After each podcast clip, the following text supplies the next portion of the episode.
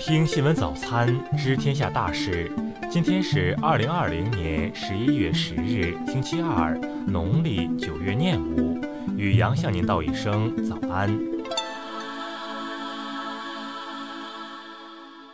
先来关注头条新闻：拜登胜选，中方迟迟未表态，外交部回应。九日，外交部发言人汪文斌主持例行记者会。汪文斌在会上回应关于拜登胜选，我们注意到拜登先生已经宣布成功当选，我们理解大选的结果会按照美国的法律和程序作出确定。关于中方何时发取贺电，汪文斌则表示，我们将按照国际惯例办理。我们历来主张，中美双方应该加强沟通对话，在相互尊重的基础上管理分歧，在互惠互利的基础上拓展合作，推动中美关系健康稳定发展。再来关注国内新闻，十一月九日，上海和天津各报告一例新冠确诊病例。浦东新区祝桥镇营前村、天津滨海新区汉沽街、天津中心渔港冷链物流区 A 区和 B 区划定为中风险地区，其他地风险等级不变。中国人民银行发出通知，授权参加存款保险的金融机构，自二零二零年十一月二十八日起使用存款保险标识。最高人民法院九日发布意见。充分发挥审判职能作用，依法支持深圳建设中国特色社会主义先行示范区。台当局财政事务主管部门九日公布，台湾十月对大陆出口额达一百四十一点九亿美元，同比增长百分之十六点九，占台湾总出口额的百分之四十四点零。台军九日证实，美海军陆战队应台军邀请已经抵台，从九日起连续四周将教授台军有关突击舟、快艇渗透作战课程。香港警方九日通报，首次捣破利用金融科技收受赌注的犯罪集团，拘捕涉案二十二人，冻结犯罪集团超过一千万港元资产。杭州市实业投资集团有限公司原党委委员、副董事长、总经理骆旭生受贿，国有公司人员滥用职权案一审公开宣判，骆旭生获刑十二年。台湾清华大学前校长刘炯朗于十一月七日逝世，享寿八十六岁。刘炯朗为国际知名计算机科学家，并且在二零一一年。获得有 EDA 界的诺贝尔奖之称的卡夫曼奖。再来关注国际新闻，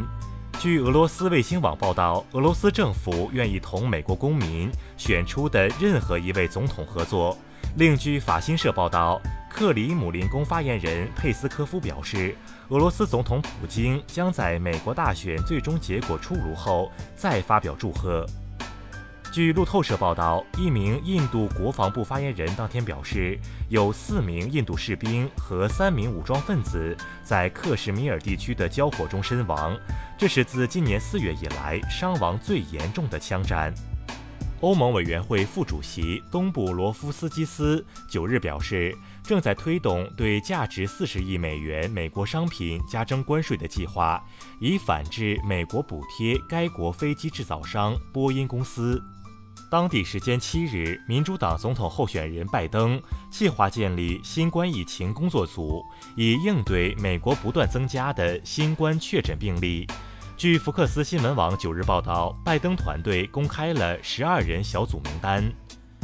社交媒体公司推特确认，拜登在一月二十日正式就职后。特朗普就会失去他在推特享有的特殊豁免权，并将和其他任何用户一样遵守推特公司的规定。据防务博客网站报道，美国国防部日前授予乌克兰伊斯克拉公司一份合同，向其购买新型雷达系统。据韩媒报道，韩国国家情报院院长朴智元将访问日本，协商讨论二战强征劳工索赔等韩日间尚未解决的问题。当地时间十一月九日，纳卡地区首脑新闻秘书波戈相确认，纳卡地区的舒沙市已完全被阿塞拜疆武装部队控制，阿塞拜疆军队正向纳卡地区首府斯捷潘纳克特迫近。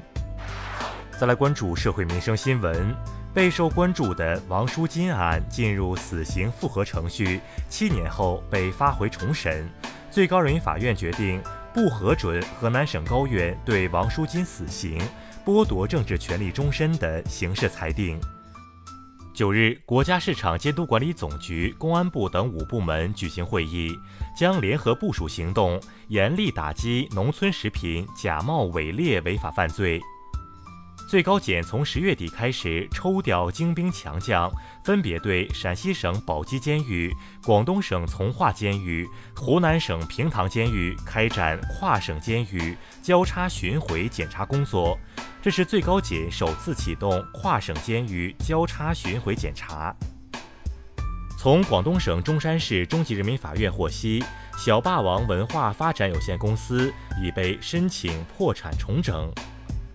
兰州布鲁氏菌抗体阳性事件工作领导小组表示，为满足群众诉求，前期没有健康损害，但后期出现症状的人员仍能接受免费检测治疗，并获得相应赔偿。再来关注文化体育新闻，CBA 常规赛继续进行，浙江队在落后二十分的情况下逆转深圳，最终一百零六比一百零四获胜，豪取十连胜。近日，在杭州西湖区中小学生田径运动会上，初中女子组陆启瑞包揽女子组一百米、二百米双项冠军，分别以十二秒零七、二十五秒十一的成绩打破双项纪录，均达到国家一级运动员水平。第二十五届 LG 杯世界围棋棋王赛在网上进行八强战，中国柯洁九段直白，中盘战胜韩国袁胜珍九段。晋级半决赛。中央广播电视总台文博探索节目《国家宝藏》第三季九日宣布启动创作。本季节目将包含北京故宫、西安碑林、布达拉宫、莫高窟、苏州古典园林、秦始皇陵、孔庙、孔林、孔府、殷墟、三星堆等文博资源。以上就是今天新闻早餐的全部内容。如果您觉得节目不错，请点击再看按钮。咱们明天不见不散。